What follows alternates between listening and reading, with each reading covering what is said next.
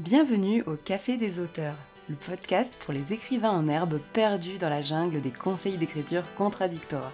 Je m'appelle Ingrid Lemaire, je suis coach littéraire chez j'écrisunroman.fr et auteur de romans. Ma mission avec ce podcast est de te détendre, de te rassurer et surtout de te guider pour écrire le livre de tes rêves et le publier grâce à des conseils concrets et bienveillants et des professionnels du métier. Prépare ta boisson chaude favorite, c'est l'heure de souffler un peu. Hello collègue écrivain, j'espère que tu vas bien. Je suis très très heureuse de te retrouver dans ce premier épisode du Café des auteurs et j'aimerais te dire quelques mots sur le podcast avant de commencer. Tu l'as entendu en intro, je suis coach et auteur, mais pas que, je suis également formée en coaching de vie. Et c'est plus de ça que je vais te parler aujourd'hui. Mais surtout, c'est cette expérience qui m'a mené à intituler le podcast Le Café des auteurs, où je te parlerai d'écriture, bien sûr, d'édition, de motivation, mais aussi de confiance et de bien-être. Prendre un café, c'est s'accorder une pause, du temps pour soi, et pourquoi pas échanger avec d'autres collègues. Tu le verras dans cet épisode, j'accorde une importance énorme aux pauses, à la bienveillance et au bien-être, bien plus qu'à aligner des mots sur une feuille et se fixer des objectifs impossibles. Pour faire simple, quand on va bien, on écrit bien. Mais aussi, un café, c'est un coup de boost. Et d'ailleurs, tu verras, j'ai un petit côté un peu hyperactif et je te partagerai quelques shots de motivation de temps à autre pour le jour où tu auras le moral dans les chaussettes. Enfin, j'ai un petit cadeau pour toi si tu restes jusqu'à la fin de cet épisode. Et pour inaugurer en beauté ce nouveau format, j'ai choisi de te parler d'un de mes sujets favoris, si ce n'est mon sujet favori, la motivation pour écrire, la volonté et l'effet momentum. On pourrait tergiverser longtemps sur ce que c'est la motivation pour écrire, etc. Mais voici ma définition en version écriture. Je pense que tu seras d'accord avec moi. La motivation, c'est la volonté d'écrire. Même si on n'en a pas envie, même si on a des imprévus, etc. C'est un challenge pour nous d'écrire. C'est difficile, entre guillemets. Ça implique de se confronter à la page blanche, à sa peur de l'échec, et euh, le moment venu, lorsqu'on arrive à notre session d'écriture, il est souvent tentant de laisser tomber, de se dire qu'on a eu une grosse journée, ou encore d'aller sur Netflix ou de procrastiner. Et même si on adore écrire, se trouver un créneau dans la semaine, ça peut parfois relever de l'impossible et nous décourager. C'est normal. La motivation, c'est donc cette volonté qui va nous pousser à écrire quand même, même si on est crevé. Si on attaque notre scène préférée dans un roman, on sera plus motivé que si on écrit des descriptions euh, un peu euh, difficile. Je consacrerai certainement euh, plus d'un épisode au sujet de la volonté qui me passionne, mais aujourd'hui j'ai deux choses à te dire à ce sujet. En un, vois la volonté comme une jauge de points de vie que tu pourrais avoir par exemple dans un jeu vidéo. Elle est maximale quand on est reposé, quand on se sent bien dans notre peau, quand on n'est pas euh, assailli par les émotions négatives et quand on a un mode de vie sain. C'est pas moi qui le dis, ce sont les études qui le prouvent. Et c'est notamment pourquoi écrire le soir est beaucoup plus difficile qu'écrire le matin. Et en deux, tu ne peux donc pas compter sur la volonté, elle est liée à tout un tas de facteurs, à la moindre frustration, après une journée chargée, eh bien ta volonté, ta motivation vont s'envoler. En conclusion donc de cette petite partie sur la volonté ou la motivation, elles peuvent te permettre d'écrire sur le court terme. Par exemple, veiller tard pour écrire un soir, euh, si c'est un soir où tu es motivé. Mais eh écrire un roman, ce n'est pas un soir, c'est du long terme. Pour faire simple, ce n'est pas un sprint, c'est un marathon. Et la motivation ne va pas suffire. Il va te falloir autre chose pour arriver au bout du premier jet, au bout des corrections, etc. Alors on a parlé de volonté, on a parlé de nuit blanche, mais pourquoi est-ce que tu te brosses les dents tous les soirs, même quand tu es épuisé? Effectivement, ça ne prend que quelques minutes, mais certains soirs, je suis sûre que tu as envie de filer au lit, tant la fatigue est forte ou que tu en as marre de cette journée, etc. Et pourtant, tu vas te brosser les dents sans y penser. Alors oui, bon, c'est bon pour la santé, mais si tu ne te brossais pas les dents un soir, ça ne changerait rien à l'état de tes dents, je pense qu'on est d'accord. Pourquoi tu le fais? C'est tout simple, tu en as pris l'habitude. C'est devenu un réflexe que tu fais même sans réfléchir. Imagine la même chose avec l'écriture. Si tu avais pour tes créneaux d'écriture la même habitude que te brosser les dents, tu n'aurais pas besoin de te faire violence, de, de modifier quatre fois ton emploi du temps, de pester contre les imprévus. Ce serait un réflexe pour toi, qui ne te demanderait presque pas d'énergie. L'un de mes coachés décrit d'ailleurs l'écriture comme un besoin vital, aussi important que manger ou euh, boire. Même si ce n'est pas ton cas, je pense que tu vois l'idée. Mais bon, comment on prend ou on reprend l'habitude d'écrire quand on écrit peu, quand on traverse une période difficile. C'est ce qu'on va voir tout de suite avec l'effet momentum. Alors c'est quoi l'effet momentum? En fait, ça vient de la finance. Oui, ne t'inquiète pas, je vais quelque part avec ça. En fait, des chercheurs en finance ont observé que, alors je vais te le dire en jargon financier, puis le traduire version écriture juste après, les valeurs qui ont surperformé leur père dans les mois récents ont tendance à continuer dans les mois à venir, et les valeurs qui ont sous-performé continuent de rester à la traîne. Si je reformule à la sauce écriture, on pourrait dire que si dans les derniers mois tu as atteint tes objectifs, tu vas avoir tendance à continuer sur ta lancée. Tandis que si tu échoues régulièrement, tu vas avoir tendance à échouer encore. Je vais te donner un petit exemple. Lors d'un de mes premiers NaNoWriMo, euh, j'ai eu beaucoup de mal à écrire à partir de la moitié. J'avais le syndrome du milieu, j'étais pas assez préparée pour cette moitié, j'avais des petits problèmes à côté, etc. Mais bien, j'ai continué. Alors, je vais juste te faire une petite parenthèse si tu ne connais pas le NaNoWriMo, c'est tout simplement un challenge où tu as un nombre de mots total à écrire sur un mois, et qui se traduit donc par un nombre total de mots à écrire chaque jour. Et donc, j'ai continué. Pourquoi? Parce que je me souvenais de la première moitié où chaque jour j'avais tenu l'objectif. Chaque session d'écriture ou presque avait été une victoire et j'avais envie de poursuivre la série, tout simplement. Alors pourquoi l'effet momentum s'applique en bourse et en écriture? Théoriquement, on pourrait se dire que tu as autant de chances d'écrire demain si tu n'as pas écrit depuis trois semaines que si tu as écrit tous les jours. Et pourtant, la science prouve le contraire. Écrire, comme observer une tendance boursière, si on va par là, c'est un travail au long terme. C'est ça qui est la clé au long terme, il y a un nouveau facteur qui entre en jeu, c'est ton état d'esprit.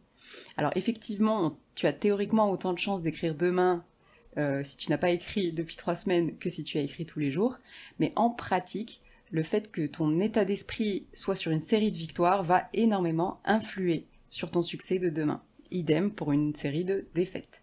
Je vais te donner un tout petit exemple. Si tu joues à la roulette, tu as autant de chances de gagner que les autres participants. Mais si tu joues à la roulette en ayant enchaîné 15 victoires, tu vas te sentir galvanisé par le succès et tu risques de miser gros. Bon, heureusement, on n'est pas au casino, on est devant notre clavier. Mais tu vois ce que je veux dire ici pour prendre l'habitude d'écrire, il faut créer une série de victoires, comme celle dont je t'ai parlé pour le NaNoWriMo. C'est ce qui marchera le mieux, c'est ce qui va te pousser à écrire chaque jour et donc, eh bien, à écrire de plus en plus et à créer une habitude, tout simplement. En d'autres termes, il faut cultiver un état d'esprit de succès. Et comment on enchaîne une série de victoires en écriture? Eh ben, en atteignant plein de petits objectifs. C'est ce qu'on va voir tout de suite je propose sur le groupe Facebook J'écris un roman de te fixer des objectifs par semaine. Bien sûr, ce n'est pas du tout obligatoire, mais c'est une bonne piste, je trouve un bon compromis entre une journée, un mois, etc. Même si certaines mamans débordées, notamment sur le groupe Facebook, étaient venues me voir pour me dire qu'une semaine c'était trop court et qu'elles réfléchissaient sur un mois. Pas de problème. Ensuite, ce qui est très important, c'est que ton cerveau soit sûr à 100% d'avoir atteint l'objectif. Il ne doit pas y avoir de doute possible. Et comment faire pour faire ça Tout simplement en choisissant les bons objectifs. Et là, je vais te parler d'une notion que tu as peut-être déjà entendue, il s'agit des objectifs SMART. SMART, c'est un acronyme qui eh bien, euh, t'aide à choisir ton objectif pour que tu sois sûr de l'avoir atteint.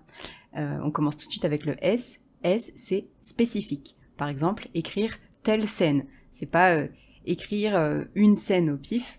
C'est vraiment, plus ton objectif est spécifique, plus tu pourras te dire, ok, c'est bon, j'ai réussi. Et M, c'est mesurable. Et ça, c'est vraiment hyper important. Il faut que le moment où tu as atteint ton objectif soit évident. Par exemple, finir le chapitre 3, écrire trois scènes, euh, écrire pendant une demi-heure. Ça, ce sont des très bons objectifs parce qu'ils sont précis et ton cerveau saura quand ils sont atteints. Donc, il n'y aura pas de doute sur le fait que tu as fait une victoire ou une défaite, entre guillemets un objectif qui serait pas mesurable, ça serait avancer sur mon roman, me remettre à l'écriture. Euh, j'ai réfléchi aux objectifs qu'on me propose souvent sur le groupe Facebook, j'écris un roman en plus, hein. faire des fiches personnages, etc. Dans ces derniers cas, tu auras vraiment l'impression de ne pas avancer et de d'enchaîner du coup les défaites. Ce sera démotivant pour toi. Ensuite, le A, c'est atteignable. Évidemment, il faut que ton objectif soit réaliste il faut que tu puisses te dire, d'ailleurs c'est le R, réaliste, il faut que tu puisses te dire, ok c'est possible que j'y arrive cette semaine. Si tu te fixes un objectif beaucoup trop ambitieux, même s'il est mesurable, ça ne marchera jamais. Il vaut mieux que ton objectif soit moins élevé, mais c'est ce qu'on va voir tout de suite, euh, que inatteignable. Donc le R réaliste, le T temporellement défini, ça c'est tout bon. Et J'ai une petite dernière étape, un dernier petit conseil pour toi, c'est de corriger ton objectif une fois que tu l'as choisi. Comment ça, corriger Je vais t'expliquer ça tout de suite. En fait, la question à te poser, c'est est-ce que si j'ai un imprévu dans la semaine, je pourrais toujours atteindre mon objectif ou alors ça s'annonce carrément galère? Dans ce cas-là, je te conseille de corriger ton objectif, de le revoir à la baisse, tout simplement.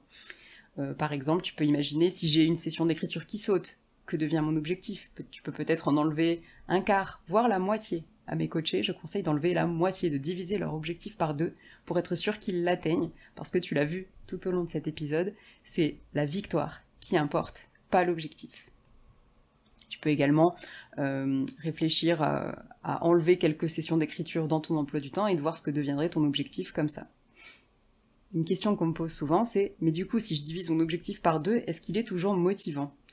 Et la réponse c'est oui, j'en ai longuement parlé dans cet épisode. Ce qui est motivant, c'est de réussir régulièrement tes objectifs, même s'ils sont moins ambitieux.